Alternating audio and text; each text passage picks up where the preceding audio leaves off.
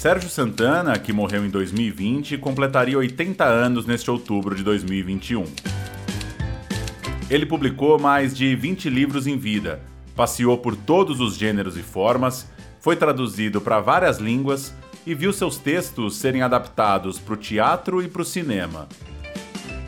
E como nunca é demais falar do autor de livros icônicos como O Concerto de João Gilberto no Rio de Janeiro e O Voo da Madrugada, a companhia promoveu uma homenagem especial para as oito décadas de Sérgio Santana, convidando Gustavo Pacheco, André Santana e Bia Lessa. Gustavo Pacheco é escritor e tradutor, co-diretor da revista Granta em língua portuguesa e autor de Alguns Humanos, da editora Tinta da China. Ele editou três livros do Sérgio Santana: a antologia de contos O Pássaro da Perfeição, pela Tinta da China em Portugal, a antologia de ensaios e entrevistas O Conto Não Existe, pela CEP, e o recém-lançado livro póstumo A Dama de Branco, que saiu pela companhia. André Santana, filho de Sérgio, é músico, escritor, dramaturgo, roteirista e performer, autor de sete livros e que acaba de lançar o Discurso sobre a Metástase pela editora Todavia. Bia Lessa é diretora de teatro e artista multimídia. Dirigiu óperas, filmes, peças e exposições, inclusive vários trabalhos relacionados à literatura, como a adaptação teatral de Grande Sertão Veredas, de João Guimarães Rosa, e o Ensaio número 1, em 1984, um espetáculo inspirado no livro A Tragédia Brasileira, do Sérgio. A mediação é da Alice Santana, poeta e editora da companhia, que começou a conversa sugerindo que os convidados lessem um trecho da obra de Sérgio Santana. Então, a primeira voz que você vai ouvir é a do André, e depois a Alice joga para o Gustavo. Bom papo! Ah, posso falar aqui. Deixa eu, deixa eu falar dois poemas aqui. Assim, são dois poemas de despedida, na verdade, que ele escreveu para este momento. É um pouco triste, mas vamos lá. Hoje eu estou meio emocionado, não sei porquê, até agora, depois de um tempo é que passa, que começa a cair a ficha. Mas vamos lá. Necroelogio em Ao Final. Ao som da nupcial e o bimbalhar da catedral e o povo urrando na geral, Aqui jaz o herói, em decúbito dorsal, rumo ao espaço sideral, nos braços da noiva celestial. Epitáfio. Minha carne aos vermes servem, porém estátua em praça cívica, a glória minha um holograma, em cujos louros cagam os pombos. São dois poemas da, da Junkbox, que é uma espécie de autobiografia que ele fez na época, né? Porque depois passaram já a um livro de 40 anos atrás, quando ele estava fazendo 40 anos, achava que estava velho. Aí ele já previa, já falou da. E é, esse livro acaba com, também com uma citação do, do Eric Satie, que falava: Disseram-me, verás quando tiveres 50 anos. Tenho 50 anos, não vi nada. Essa frase é maravilhosa. Não sei se você quer ler agora, Gustavo. Quero e eu vou ler justamente a tragédia brasileira, que você Oba! mencionou agora. Que o Sérgio disse em várias ocasiões que era o livro preferido dele, né? E virou um dos meus livros preferidos também.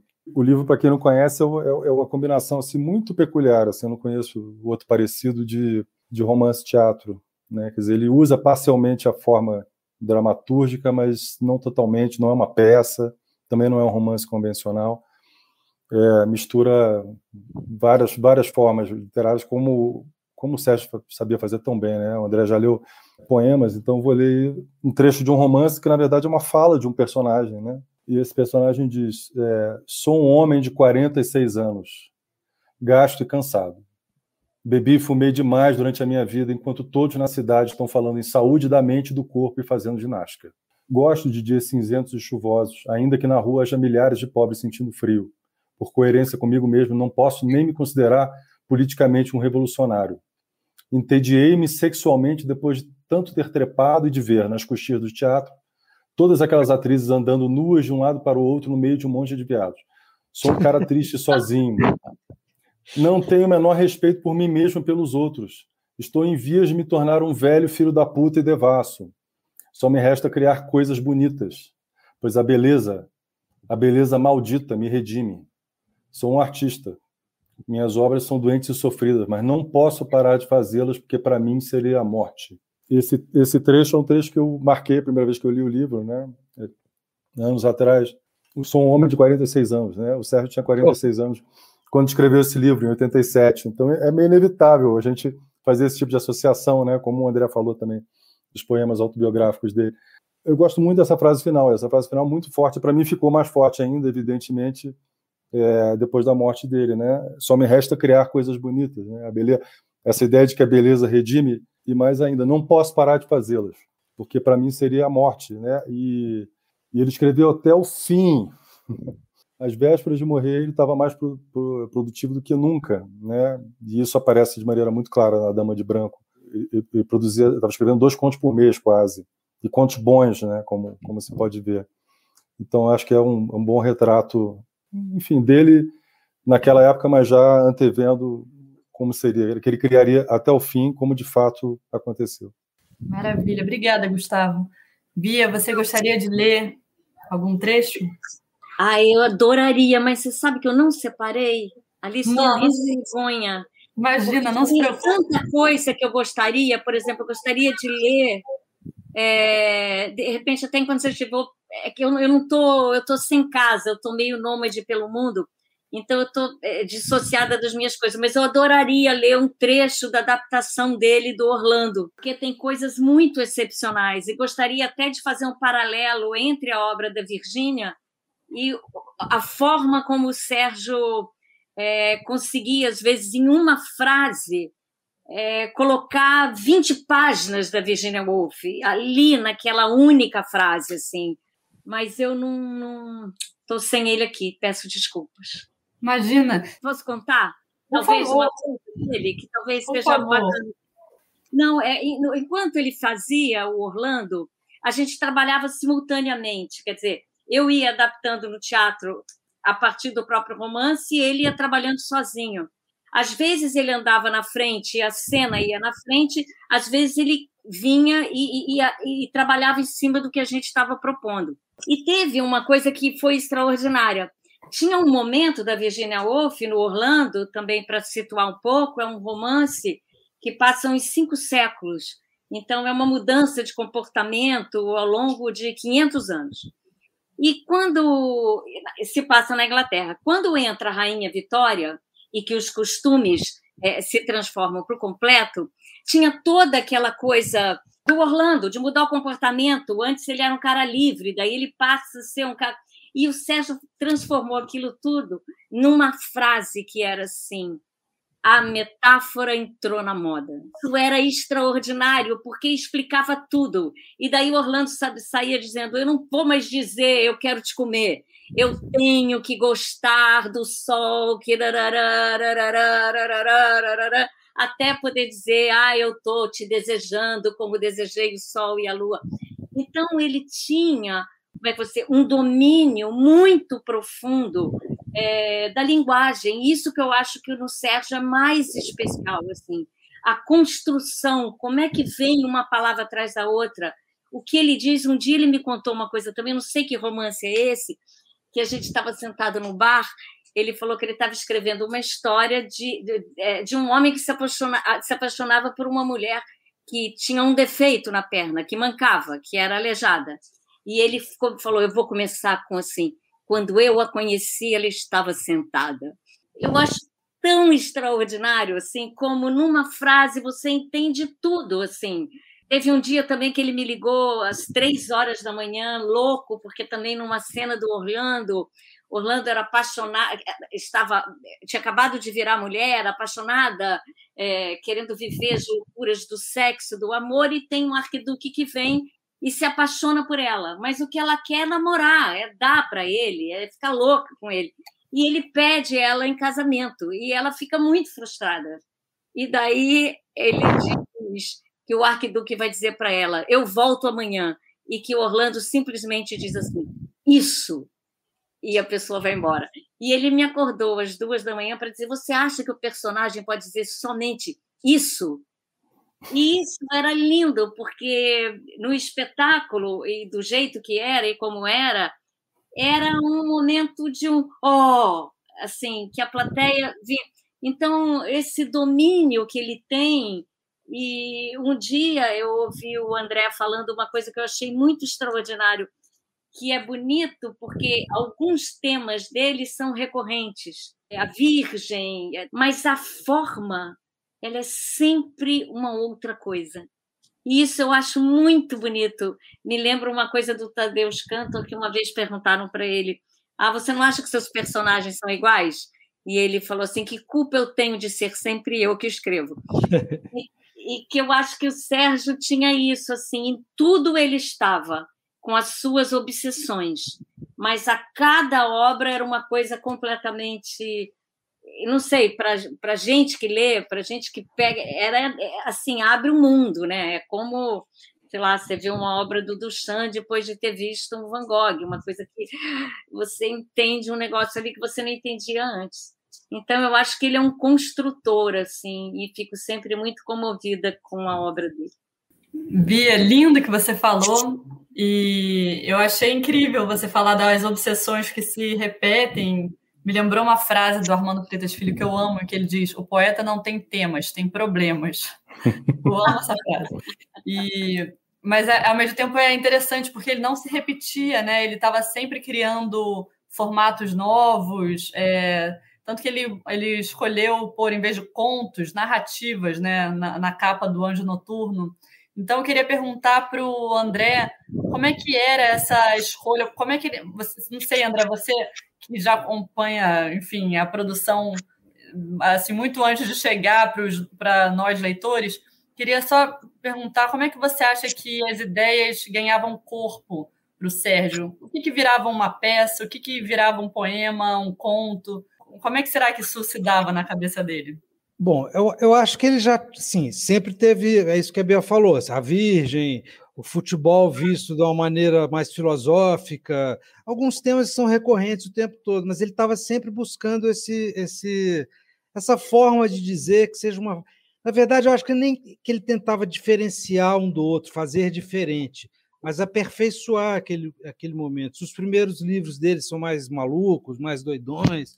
Depois ele foi ficando mais clássico. Ele teve uma época que ele escrevia um artesanato de uma maneira mais clássica. Sim, se cansou, não queria ser a vida inteira o experimental, de vanguarda, doidão. Ele começou a escrever mais classicamente para no final, assim. Se bem que o final dele durou muitos anos, né? Porque ele passou a última fase dele, que eu acho que foi a mais produtiva. Não digo, acho até que tem livros excelentes do começo. Sei lá, o meu livro favorito dele é o Ralph, que é o segundo livro dele. É, mas depois disso ele passou por vários, até encontrar esse formato, mais ou menos, que são das três, três contos grandes, né, três seminovelas, assim, que ele começou a fazer vários livros assim, durante um tempo que eram contos mais clássicos, trabalhados, muito artesanais e tudo. Até que no final eu acho que ele deu um jeito de juntar tudo, né? Eu acho que os quatro últimos livros dele tem várias coisas diferentes. Tem os contos mais clássicos, tem os mais experimentais, é, tem uns que era só lançando frases e palavras. Eu acho que ele sempre estava nessa busca, né? Assim, essa busca mesmo. Da, a coisa mais importante da vida dele, assim, era conseguir dizer aquilo que ele queria dizer da melhor forma possível, a ponto de mais do que viver a vida, ele buscava isso, né? E com e, e tinha uma coisa com a palavra, né? Que era uma um humor, né? Uma coisa assim, você percebia, não sei, na escrita, o, o, prazer dele de ter encontrado aquela palavra ou aquele ponto ou aquele era um, eu não sei, eu acho que isso é bonito no Sérgio, um diálogo assim direto com o leitor, assim, ele deixava a gente é, ver assim a construção sem que ela fosse, eu não sei te dizer o que eu acho, é que eu acho que tem uma comunicação, como é que eu vou dizer, direta você percebe ali. Estou é, lembrando aqui da, daquele conto dele, daquele livro sobre de, de Praga, que ele acaba namorando estátua. O jeito que ele constrói é tudo tão delicioso, assim. É uma construção deliciosa. Bia, isso que você fala é uma coisa importante, porque tem, tem vários elementos do Sérgio que são sempre, eu acho, são sempre repetidos com frequência, né? Pela crítica, né? Pelos né, que, é, que é a inventividade, né, que é a diversidade de formas, tudo isso é meio quase lugar comum quando você fala dele. Mas tem uma coisa que eu acho que se fala pouco e deveria se falar mais, que é, que é justamente essa precisão na linguagem, é, no nível da frase, inclusive, que é uma coisa que é uma coisa muito preciosa. Tem um conto do Anjo Noturno que chama O Conto Fracassado, né, que é o último conto do Anjo Noturno. E esse, esse é um conto belíssimo, e eu costumo usar esse conto em oficina, porque, para mim, ele, ele, é o melhor exemplo é, de como você pode ser lírico, muito lírico, muito poético, sendo muito preciso. Não tem, vamos dizer, adjetivos poéticos, não tem linguagem poética. Né? Ele consegue ser muito lírico e muito, é, muito poético com uma linguagem que é uma, que é uma linguagem direta, uma linguagem franca, né? é sujeito, verbo, predicado. É. Não tem sintaxe enrolada, não tem vocabulário preciosista, não tem palavras bonitas, né? É, é, é, a sintaxe que a gente usa no dia a dia, o vocabulário que a gente usa no dia a dia. E ele, mesmo assim, é, é, é fascinante como ele. Esse conto é uma aula, na verdade. Você, você vai vendo como ele cria esse efeito de poesia, como ele, ele consegue ser lírico com um vocabulário que não é um vocabulário lírico ou poético. Né? Então, esse é um dos vários exemplos que eu acho que poderia dar da, dessa precisão. E isso eu acho que ainda precisa ser melhor digerido e, e reconhecido, acho. Digo, pela crítica literária não só, mas assim pelos leitores, né? Pelo, porque ele foi um grande, um grande artesão da língua, assim, grande, com muita precisão, muita precisão. É, um cara te ligar de madrugada e falar isso. eu ouço esse isso até hoje na minha isso. Cara, isso acontecia direto, assim, quando eu vivia com ele, assim, o café da manhã, ele, e, era, e ele era preocupado mesmo, ele tinha uma coisa de, será que ele, ele assim, até o último conto, ele me escrevia, se, sempre estava muito preocupado, será que encontrou, ele não sossegava até eu responder, às vezes não tinha tempo, porque eu acabei de receber um conto, estava cheio de coisa para fazer, demorava uns dois, três dias para eu responder, para eu conseguir ler, e ele ficava muito preocupado tal, parecia até que ele não acreditava, e isso que o Gustavo estava falando, que eu lembrei de um conto aqui, que era o, o conto Nefando, que é um estupro, assim, não, não é um, um, simples édipo normal, não, era um o filho estuprando a mãe. Não era sexo consentido, incesto consentido, era o filho estuprando a mãe. E é de uma poesia assim que você chora, assim, da, da obra de um dos contos eu, chorei quando eu li isso, eu chorava e não era de ódio do filho, raiva, estupro, onde de, de bonita, beleza que aquilo tinha, assim, de você pegar o sentimento, sentimento, isso não é um sentimento, mas uma violência maior que pode haver e tirar a poesia daquilo. E sem se preocupar também, ele sempre teve essa coisa de não se preocupar demais com que o pessoal, onde ele vai ser classificado, o que, que vão dizer sobre a coisa. Ele sempre foi muito corajoso nesse sentido. Né? Eu queria te perguntar uma coisa. Porque uma coisa que ele falava é que ele gostava muito de trabalhar com você. Que honra o André falou esse negócio dessa aflição que ele acordava e que eu também às vezes que era tudo assim muito aflito, eu queria saber um pouco como é que era o curiosidade de te ouvir de como era o trabalho com ele.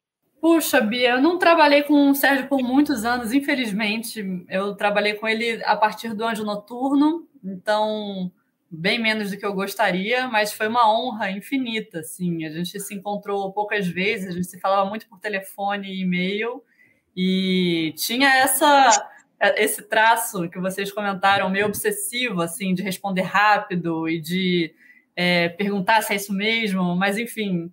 Mas a minha experiência é muito mais breve do que a que vocês tiveram. Então, estou aqui mais curiosa, interessadíssima em ouvir as histórias de vocês, mas era, mas é isso que vocês falaram, assim, a precisão com a linguagem, é, acho que é um elemento fundamental, assim, que tudo está ali por um motivo e, e, é uma linguagem direta, seca, não tem gordura, né? Isso é incrível. E outra coisa que eu achei maravilhosa é isso que o André comentou da liberdade, porque é difícil você pensar em não só na inventividade do formato, mas ele também tinha uma liberdade de temas impressionante, né? E, e não parecia se preocupar com isso, com o que, que vão dizer, sei lá, no, no talk show, por exemplo, no conto da cara, o Anjo Noturno, né? O conto principal, aquele personagem é, seduzindo uma boneca. Eu ficava, ai meu Deus, o que, vão pensar disso? E ele, assim, bancava aquilo, é maravilhoso isso, né? E é, é fundamental que tenha isso, que você não se autocensure antes que as ideias cheguem ao mundo, né? Eu achava essa liberdade dele espetacular e, e não isso não diminuiu com o tempo, né? Ele foi até o fim totalmente livre, inventivo e, e acho isso uma das principais marcas dele. Alice, e... só queria acrescentar um, um, elemento que é o seguinte: essa liberdade, é, ela, ela, assim, ela, ela pode às vezes descambar para aquela coisa toxa que a gente conhece, que era assim, eu abomino politicamente correto, eu não estou nem aí, foda-se.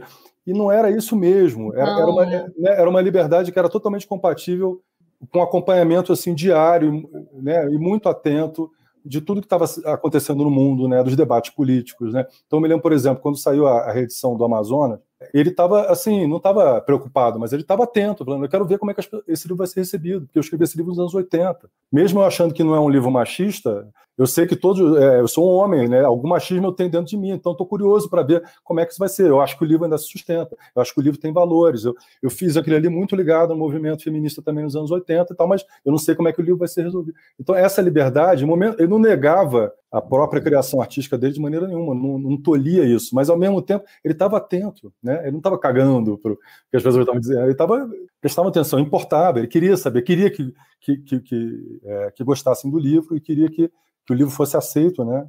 Com, com, do, jeito que, do jeito que era. Isso eu acho importante salientar. É, com certeza.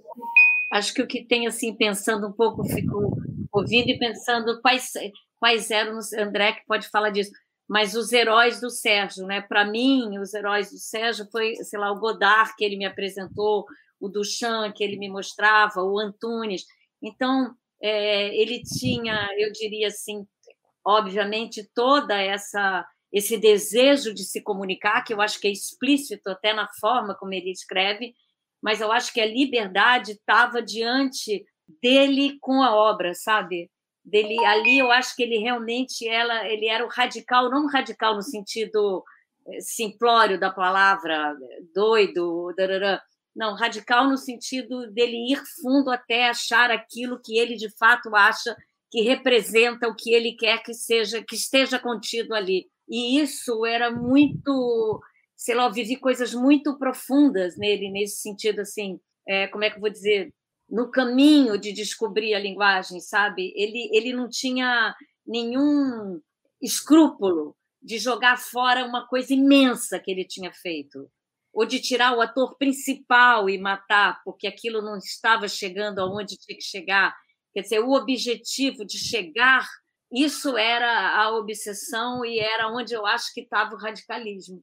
Agora é engraçado isso que você falou, Gustavo, é que eu, uma das coisas que eu sofria e sofremos, né, com essa tristeza louca dessa morte. Eu estou como você hoje, André, estou chorosa.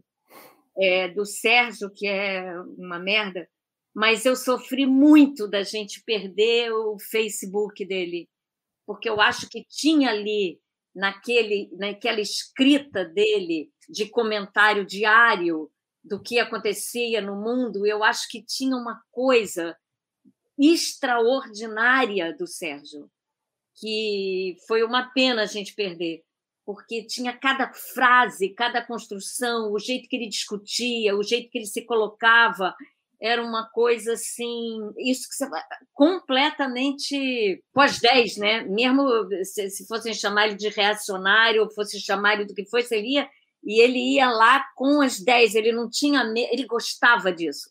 Eu acho que o Sérgio gostava do embate, da mesma forma que ele gostava do embate com as palavras, ele gostava do embate nas relações, ele gostava do embate com as outras obras de arte. Eu acho que talvez o embate seja uma palavra que esteja muito perto do que eu penso do Sérgio. Assim. Ele sempre teve uma coisa de, de ouvir, de querer saber a opinião dos outros, mas nunca, assim, de, de, todo mundo que eu já conheci no meio artístico, não sei o que, a pessoa mais desencanada no sentido da celebridade, vou ganhar dinheiro, vou ficar famoso, as pessoas vão me reconhecer na rua. Ele jamais, ele não tem a menor nada disso, zero vaidade artística, né, vaidade criativa e tal. E, e ele, com os editores, né? Com a Alice, deve ter vivido isso um pouco, mas os outros, todo mundo sempre ele, ele, ele ficava realmente querendo saber o que o editor ia achar, mas não para o editor promover mais, ele, ele ficava ansioso para saber, não só o editor, como o preparador de texto, em geral, as pessoas, eu, ele, ele, ele queria a minha opinião de verdade, não era uma coisa assim só uma aprovação, ele queria, ele, ele, ele, procurava, ele falava com as pessoas, ele se interessava pelo que os outros tinham a dizer a ele muito, assim, e, e principalmente, assim, principalmente, também sobre a obra dele, mas principalmente, e não era nesse sentido de, ah, ele vai gostar de mim ou não vai gostar, era saber mesmo, para estar tá sempre, ele ficava sempre com esse jogo das opiniões das pessoas, ele pensava, ele concordava, ele discordava, ele discutia, ele comentava, chegava, para saiu uma resenha, uma resenha de um, de um, livro dele, ele mostrava, a gente ficava conversando a respeito, ele falava, não, esse cara está errado, ah, não, esse cara está certo, pô, realmente naquele pedaço ali, não sei o quê, ele estava sempre muito interessado em tudo, né? Em todo mundo, né? Em todos. É, isso foi uma das coisas que mais me chocou quando, quando, enfim, quando eu travei conhecimento com ele. Eu tinha acabado de publicar meu primeiro livro, lá estava lá com meu livrinho na mão, aí vem esse monstro sagrado aí, com quase 50 anos de, carreira, pergunta o que, que você acha do, do, do, o que, que você acha do, desse, desse conto? Então ele está o livro, você leu, o que, que você acha? Eu falei, pô, eu entrei no ônibus agora, já está já tá me, me, me chamando para sentar na janela. E eu achei, primeiro eu achei que era uma coisa de gentileza, né? Depois eu, eu não, que ele estava, estava genuinamente interessado na minha opinião. Quer dizer, não, não, é, não é porque eu, eu tinha uma obra, ou sei lá, eu era amigo de uma vida inteira dele, mas ele estava realmente. E depois eu vi isso de, de outras pessoas outros escritores que mandavam assim, primeiros livros para ele e acabavam fazendo amizade e ele ligava, pô, eu li tal, eu li tal coisa, o que, que você achou? Você viu esse filme? O que, que você achou desse filme? Você, vou te mandar um conto para você, para você achar. E isso meio chocava as pessoas. Depois eu descobri que eu não fui o único. Realmente eles estavam, inter... interessados na minha opinião. Isso é uma coisa muito mais rara do que, do que a gente acha, né? Ainda mais com alguém, né? Ainda mais com alguém que está que tá há tanto tempo nesse, nesse métier e tinha zero empáfia. Isso é uma coisa muito rara. Muito rara. Zero Muito... empate. Não, Gustavo, legal você falar isso, porque realmente é impressionante o tamanho que ele tinha, a referência que ele era para toda, todas as gerações que vieram depois, e ao mesmo tempo ele era muito generoso, né? Com jovens escritores, todo mundo sempre aponta isso. Assim, uma marca do Sérgio foi a generosidade com que ele tratava, recebia tudo, comentava, elogiava, agradecia. Isso é uma coisa muito rara de se ver, realmente. E o jeito que ele andava na rua. A Suzana Macedo, que era uma é uma grande amiga e muito perto do Sérgio, falava que mora, mora em Laranjeiras, companheira de bairro, ele com aquela camisetinha de português largado, com aquela aquela bolsa, eu falava, Sérgio, vou dar uma bolsa para você, aquela bolsa de pano rasgado com as coisas dentro, aquele chinelo, uma figura assim, isso é muito lindo, assim, como ele aonde estava o Sérgio, né? O Sérgio não estava ali na boa. É, é, aquilo ali era só um negócio que ele botava porque não podia sair pelado, senão ele saía pelado, assim. Então é muito lindo isso, é muito, muito lindo, muito lindo. Eu queria perguntar para vocês como vocês acham que a pandemia mexeu com ele? Ah, eu acho que profundamente. Eu acho que profundamente. Eu acho que o Sérgio ficou ali como todos nós, apavorado. Acho que ele estava apavorado. E ele estava naquele momento, não sei, André, mas aquela coisa diária dele, né, descrevendo, vivendo as coisas muito diariamente. Então, eu acho que foi engraçado isso até. A sensação que eu tenho é que quanto mais velho o Sérgio foi ficando mais dentro da vida, dessa vida, assim, real, sei lá o que, que a gente pode chamar, dos acontecimentos, ele foi chegando cada vez mais perto disso. Eu não sei eu acho que tinha uma coisa ali dele perceber os tempos, sabe? Eu acho que ele estava em contato com o tempo, não só o tempo do que estava acontecendo, mas o tempo que sobrava a ele, o tempo que encurtava, a tensão entre os diversos tempos, assim. Eu, eu não sei, eu percebo ele angustiado, assim. É, nos, nos antes é a vida inteira, ele sempre fala um cara que eu não ligo para morrer, não sei, ele tinha um problema na vista e um problema na perna. Então, ele falou: eu prefiro morrer do que ficar cego, eu prefiro morrer do que perder a perna. A gente ficava todo apavorado, porque hoje em dia perder uma perna, se fosse o caso, não é o fim do mundo. Assim, um monte de gente vive com uma perna, com uma hoje em dia a prótese era até melhor do que a perna original dele. mas, mas assim, ele tinha nunca, é sempre e realmente eu acreditava, ele não era uma pessoa que tinha medo de morrer, essas coisas. Mas com o agravamento dos problemas de saúde dele, eu comecei a sentir essa urgência dele de, de, de escrever mais. Embora ele passou a vida inteira falando que ia parar de escrever, várias vezes, ele, várias vezes ele me comunicou que ele parou de parei, não vou escrever mais, agora acabou. Quando mudei para o Rio de Janeiro, ele não devia ter nem 40 anos de idade ainda. Quando fui morar com ele, ele tinha parado de escrever definitivamente, nunca Assim, ele tinha escrito quatro livros na época, ou cinco, não sei. Agora, no final, ele começou. E quando começou a pandemia, isso eu senti nitidamente a pressa. Ele começou a ficar com pressa, ele começou a. E, e, outra coisa também, que ele passou a vida inteira reclamando de que escrever é muito chato, que não sei o quê, que não tinha vida, que isso, que ficava não sei o quê, que era ruim, que meio angustiado, que tudo que ele queria era assistir a mesa redonda de futebol depois do jogo do Fluminense, ficar assistindo, mas não, que ele ficava a noite inteira pensando no livro, que não sei o quê. E no final, isso deixou de ser um problema para ser de fato atividade. Igual você acorda no domingo, vai fazer um programa, sei lá, vai jogar um joguinho no computador. Ele estava fazendo literatura, ele começou a curtir, ele gostava, ele começou a falar mais disso. Realmente, assim, no momento da morte dele, ele era pura literatura. Eu acho que ele foi tudo da vida dele foi, foi ficando de lado. Tudo foi, no final era só escrever, só escrever, pensava só nisso, não sei o quê. E no Fluminense. Eu estava eu tava, procurando aqui o último e-mail que eu recebi dele e, e, e, dizia exatamente textualmente isso. Né? Ele me mandou um conto dizendo: Olha, tá aqui um conto que eu acabei aqui, eu queria publicar e tal na, publicar na revista, você tem o, o e-mail do, do, editor da revista? Aí, que nem o André estava falando, às vezes a gente tem outras coisas para fazer. Aí eu demorei, demorei dois dias para responder. Aí, oh, tá aqui o, o, contato, Sérgio. Aí ele me respondeu dizendo, ih, tarde demais. Já mandei, já mandei o conto para a Folha de São Paulo e tal, mas não tem problema, porque eu estou praticamente terminando um outro. E aí veio essa frase: Esse medo do futuro está me deixando a mil. Caramba! E esse conto é A Dama de Branco. Verdade, verdade. Caramba, que é um dos meus contos preferidos dele. É. Assim, achei que ninguém escreveu uma coisa tão é, afiada sobre quarentena como a Dama de Branco, né? Enfim, eu amei esse conto. E foi o último conto que ele publicou em vida, né? Sim. E o último que ele escreveu.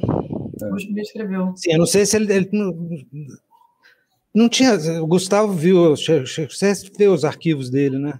Eu vi os arquivos. Depois é... da Dama de Branco não tinha mais nada, tinha? Não, não, não tinha. Tinha, tinha outras anotações e outros contos, mas coisas que ele tinha escrito há mais tempo. Né?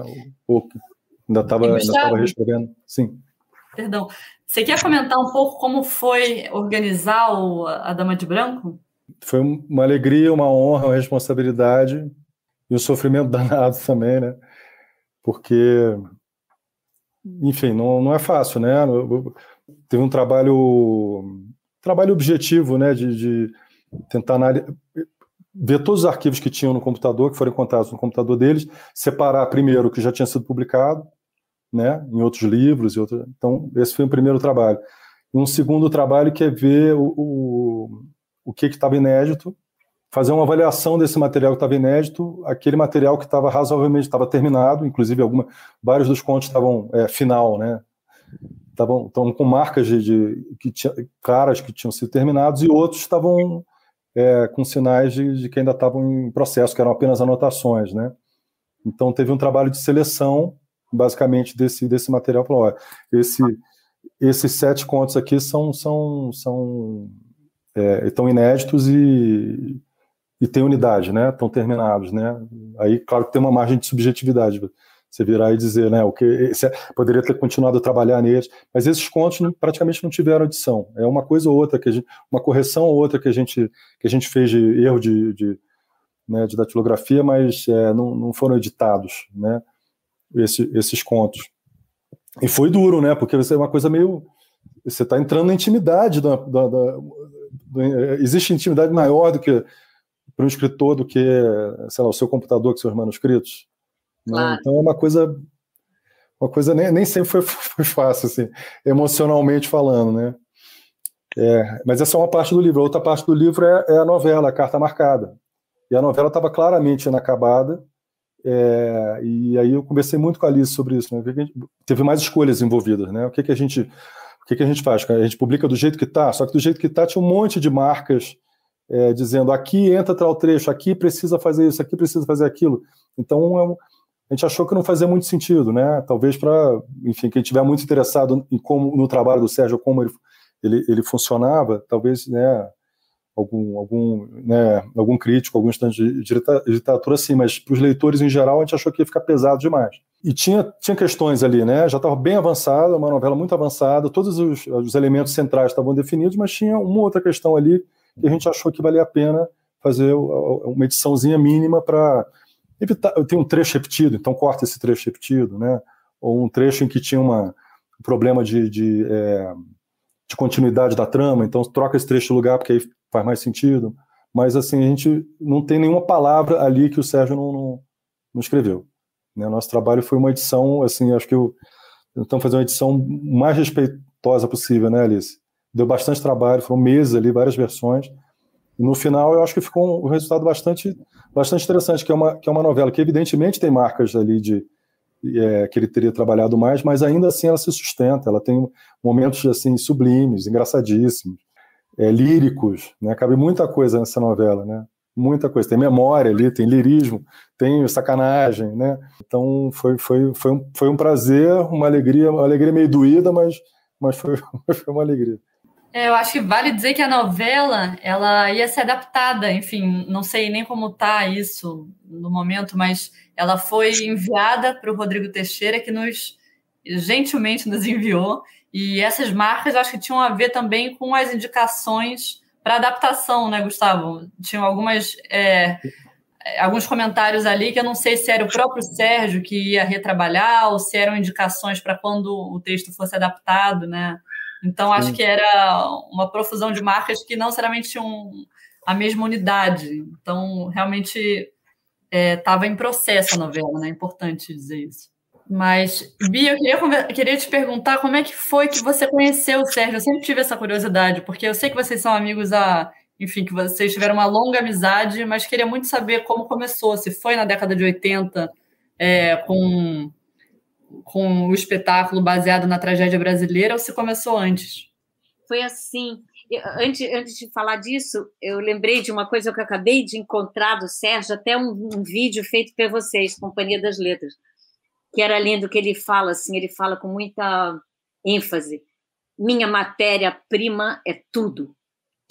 Eu acho isso tão extraordinário, sabe? Minha matéria-prima é tudo. Eu acho isso lindo. Mas o Sérgio foi assim, eu trabalhava com Antunes. E o Antunes era um fã do Sérgio, o Antunes era louco pelo Sérgio. Então, quem me apresentou a literatura do Sérgio foi o Antunes. E quando eu saí do Antunes, eu achei que eu não ia poder ficar em São Paulo, porque era personalidade demais para eu estar perto, eu ia ter que ir para longe. Daí eu vim para o Rio. E quando eu vim para o Rio, uma necessidade imensa de ter um interlocutor, um mestre, alguém assim, é, não ainda o mestre, mas tá do lado de alguém que já me interessava, assim. Daí eu logo chamei o Sérgio e e propus para ele a gente fazer alguma coisa. E ele daí me falou: Olha, estou ainda escrevendo uma coisa. E daí a gente começou e fizemos o espetáculo antes dele lançar o livro, né? Foi bem antes. E foi um encontro assim desses que eu valorizo Eu acho, não sei vocês, mas eu acho que os encontros que a gente tem no trabalho são encontros assim para a vida inteira, assim.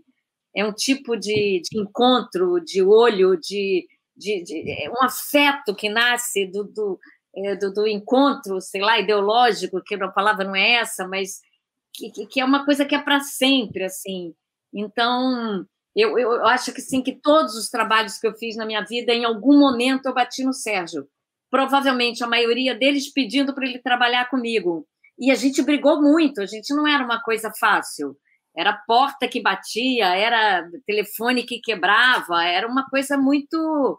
Ele dizia não, eu dizia não, e isso não pode, por que, que botou esse caco? E isso é inadmissível, e eram muitas brigas.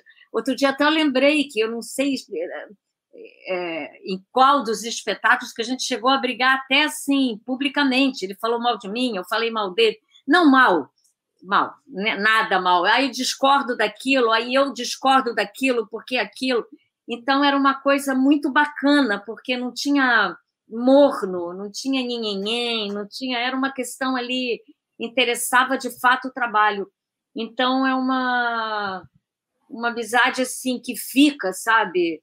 É, e sempre, agora no Macunaíma, é, ainda na, no, no, no, Grande Sertão, tem essa história muito boa, né? Que eu chamei ele para.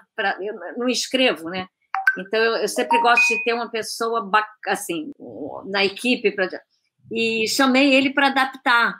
E ele falou: "Você está louca? Isso é sagrado. Como é que eu vou mexer nesse negócio? Nem pensar." Daí deu uns três dias e falou assim: se você me der 5 mil, 50 mil reais na mão direto, eu faço. Eu, eu ri muito daquilo, ele riu muito daquilo e ficamos. E eu comecei a trabalhar desesperada, como é que eu ia fazer aquele negócio. Um dia eu falei: caramba, eu vou arrumar 50 mil reais. Sérgio, eu liguei para o Sérgio falei: olha, Sérgio, eu te dou 50 mil reais e você. No dia seguinte ele recebe: estou te escrevendo de forma categórica eu não farei a adaptação do eu não ponho a mão nisso assim. E daí foi muito bacana quando ele foi ver e as coisas que ele me escreveu e as coisas que ele me disse. É, foi muito comovente, muito importante para mim, porque a vida da gente não é biscoito, né? A vida da gente não é biscoito. É, é muita, né? É uma é uma luta muito diária, assim, e, e e, e, as coisas que ele me disse, como é que eu dizer, me fortaleceram muito. Ele sempre me, me fortaleceu, assim. As brigas, eu acho importantíssimo as pessoas com quem a gente pode brigar. Eu acho que isso é muito importante. E o Sérgio é uma de, era, era uma dessas pessoas. Assim, a briga fazia parte, não, não dissociava do afeto, sabe? Eu nunca. Era uma briga que era uma briga do aquela briga mais deliciosa, assim, que eu acho que é o que eu procuro até hoje em todos os parceiros que eu tenho, aquela pessoa que possa não e, e não, mas e se, mas e não sei o quê, porque aí é que está a, a, grandeza, né? A grandeza assim no sentido do, do, do, da delícia da coisa, né? Então foi assim, foi o Antunes, graças ao Antunes que eu cheguei naquele, nesse, naquele rapaz toda vez que ele trabalhava em grupo ou com parceiros, no, no caso, ele, ele sempre era a mesma coisa, porque ele ainda, ele não entende, porque ele ficava dominando tudo, né? Ele não entende. Assim, acho que assim, claro que ele entendia intelectualmente tudo, mas assim, na prática, ele, ele não entendia como outra pessoa podia pensar outra coisa daquilo que ele quis falar. Então, as duas, as duas peças que a Bia fez com ele, ele não foi na estreia. Eu lembro da tragédia brasileira, não foi na estreia. Ele tava, no final, ele foi aos poucos indo, e no final ele ia toda noite. No final, acabou no palco a Bia. No final da vida, ele até estava mais desinibido, assim e tal.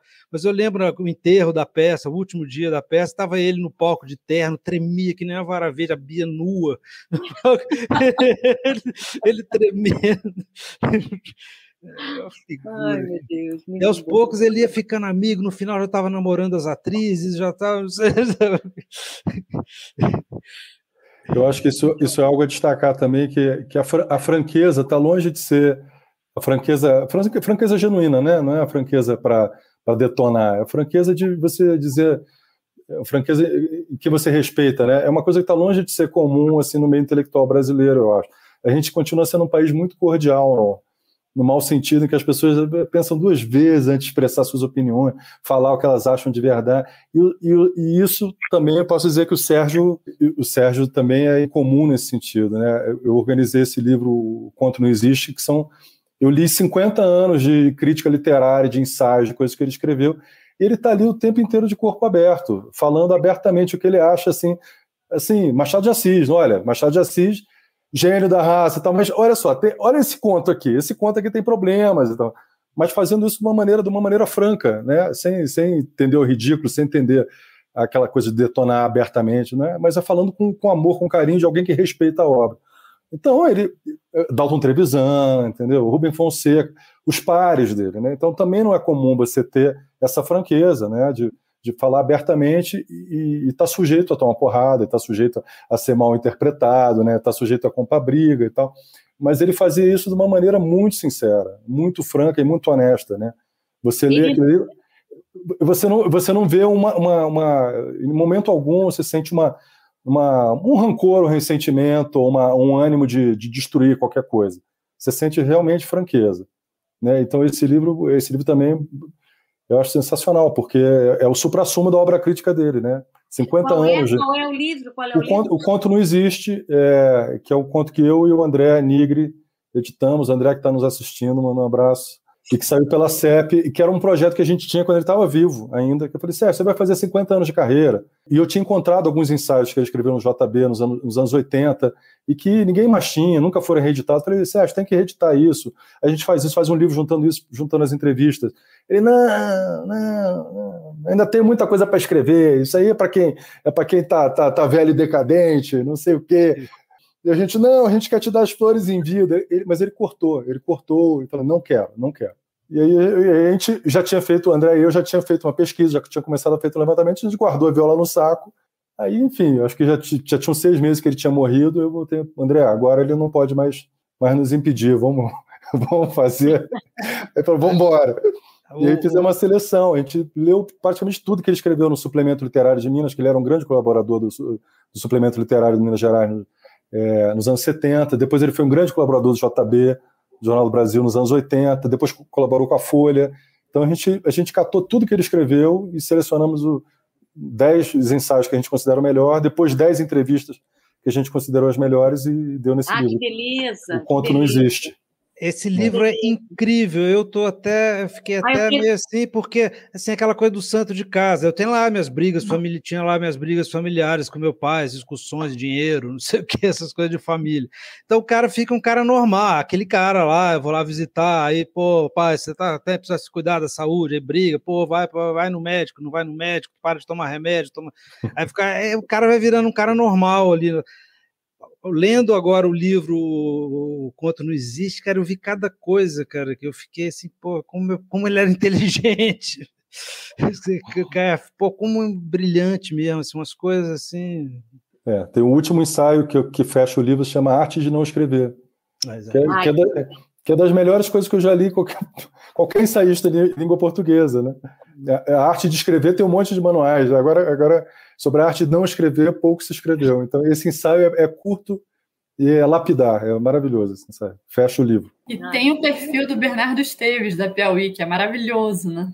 Que é sensacional, que é sensacional. É, é, uma, é, é, mais completo, mais completo. Ele realmente conseguiu pegar ali tudo, todas as obsessões, do Sérgio, brigas familiares, é, futebol, tem, tem, corrida de cavalo, tem tudo ali naquele perfil. Você comentou do André Nigri, quero agradecer ao André, ao André que está nos assistindo, ele escreveu o pós-fácil do Amazona, um texto sensacional. E ele faz uma pergunta aqui para o André, mas acho que a gente pode estender também para a Bi e para o Gustavo. Ele pergunta se é possível dividir a obra do Sérgio, como ele mesmo disse em uma entrevista a Beatriz Rezende, entre as rupturas externas e internas, cujo marco foi o voo da madrugada. Sim, eu não tinha pensado nisso, mas agora vendo a pergunta, é, sim, sim, com certeza, sim. O voo da madrugada inaugura, vamos dizer assim, quando ele começou a falar mais de si mesmo. Sim, claro, os, os anteriores tudo tinha um pouco de si, de si mesmo. O Ralph nem se fala. O fim do Ralph foi a cara dele, assim, o final. Mas a partir do voo madrugada ele começou a falar na primeira pessoa, sendo ele mesmo, ele não sendo personagem, ele, assim, ele sendo o Sérgio falando as coisas, com certeza. É, e depois vieram vários outros. Os é, últimos acho... livros dele são muito autobiográficos, dá até aflição para quem tem um, tem um conto no voo da madrugada que eu acho que, que marca, pra, pelo menos para mim, assim, essa, essa, essa, essa divisão né, que o André mencionou, que é a Barca da Noite. A Barca da Noite é, um, é uma é uma recriação ficcional da, da tentativa de suicídio do Sérgio, né? Então é, é a marca da noite, de certa, de certa maneira, como se fosse o símbolo do, do, do renascimento, né? Tentei, tentei me matar, não consegui, estou aqui. E agora?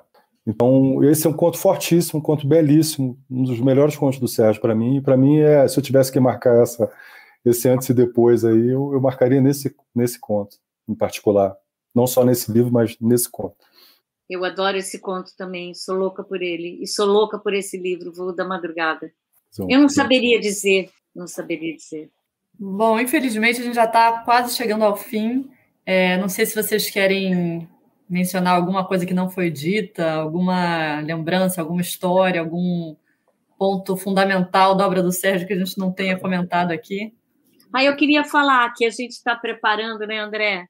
Eu acho que é bacana que a gente fez a maluquice, você sabe, né, Alice? Mas é, é bacana a gente falar que foi é, gravar o livro todo do Ralph, as confissões do Ralph. Foram, sei lá, mais de 120 pessoas lendo cada pedacinho, Gustavo ali, todos, cada um lendo, e, e foi muito bonito, assim, porque as pessoas mais díspares, assim, da, da Nanda, o Chico Buarque, passando pelo Gil, ali a Lorena da Silva, passando por Flora Susequinde, Silviano Santiago, é, nós todos que cá estamos. E a gente deve lançar isso é, brevemente, assim, quer dizer, espero que no próximo mês, no máximo no outro. E é bacana, porque são oito horas de, de, de, muitas pessoas de lugares diferentes, com sotaques diferentes, em lugares diferentes, com é, lendo aquele livro e então foi uma forma que não era nenhuma homenagem, eu acho que foi uma necessidade louca que a gente teve de de fato estar mais perto dele ou de disfarçar um pouco a dor que a gente estava sentindo assim é, com a morte do Sérgio. Eu o dia que soube que ele estava com covid eu estava na, na serra, assim, eu uivei, assim, há muito tempo eu não uivava, foi uma dor, assim, e eu acho que isso mais nos ajudou do que qualquer coisa, mas de qualquer jeito acho que vai ser bacana ter oito horas de leitura ininterrupta de um livro do Sérgio como esse do Ralph, né, André Nigre, quem, querido. Quem lê, quem lê a última, o último trecho do livro é o Chico Buarque, né? É. Eu não consigo nem ver que o Chico Buarque vai se emocionando. Eu fiquei assim, não é possível que alguém se identifica tanto assim com uma coisa. O Chico Buarque começa a ler, no final ele está com a boca tremendo, é uma coisa. Eu tenho até dificuldade de assistir quando eu vejo, assim, me dá um. É isso, foi muito bonito de ver as pessoas, sabe, se relacionando, assim, como era amplo o assim para quem o Sérgio fala, né? Assim como é amplo, assim, muito comovente. Ai, o Nilo Silva Lima pergunta como vamos ter acesso a esse documentário, leitura. Olha, isso é uma coisa que a gente está vendo ainda, porque como são oito horas, a gente está tentando, a gente acho que vai tá, o Sesc acho que vai é, colocar para a gente, a gente talvez também consiga colocar aqui no site da Companhia das Letras, então a gente está estudando onde é que vai caber porque no YouTube a gente já viu que num tanto tempo talvez não dê, a não ser que separe, e eu estou implicando muito em separar, porque eu acho que não deveria separar, deveria ficar aquilo imenso mesmo, e então a gente ainda está vendo, mas é, eu acho que vai ser uma coisa que, de alguma forma, a gente vai noticiar e tal. Legal. Sérgio Caram perguntou quando sai o Confissões de Ralph pela companhia. Eu não tenho essa data ainda, mas eu espero que em muito breve é, o Breve História do Espírito está para o primeiro semestre do ano que vem, a reedição. Mas, enfim, esse eu ainda não tenho a data certinha, mas eu espero que em breve. André, Gustavo, vocês... Só mais uma coisa antes, estou falando demais. Claro, de jeito nenhum. com uma coisa. Um, um, um, desejo que eu tenho imenso, não só eu, a Flora Sequinte também, eu queria demais é, que publicasse a adaptação do Sérgio do Orlando porque é uma coisa extraordinária. Eu vou mandar para você, porque eu acho que é uma coisa assim, como é que eu vou dizer? Não é só uma adaptação, entendeu? É uma obra literária em si com a importância das outras.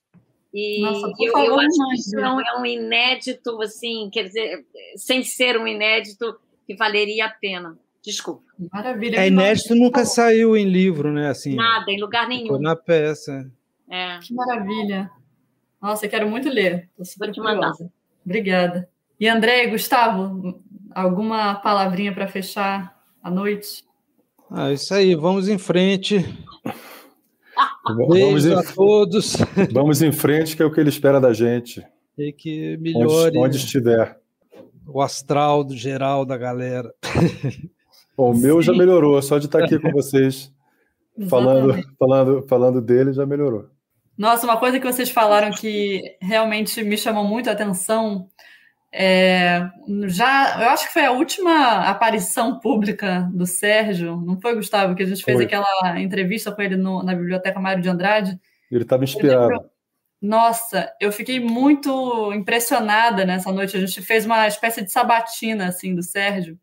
E eu cheguei em casa muito impressionada como ele não não é, assim não envelheceu com rancor e com amargura. Foi uma coisa que vocês mencionaram aqui e eu tinha esquecido, mas eu fiquei marcada por isso, assim, que eu quero é, que o tempo passe para mim nesse sentido como passou para ele, porque ele não tinha essa vaidade de ah, eu quero ser o grande escritor, embora ele fosse, ele era, né, para todo mundo.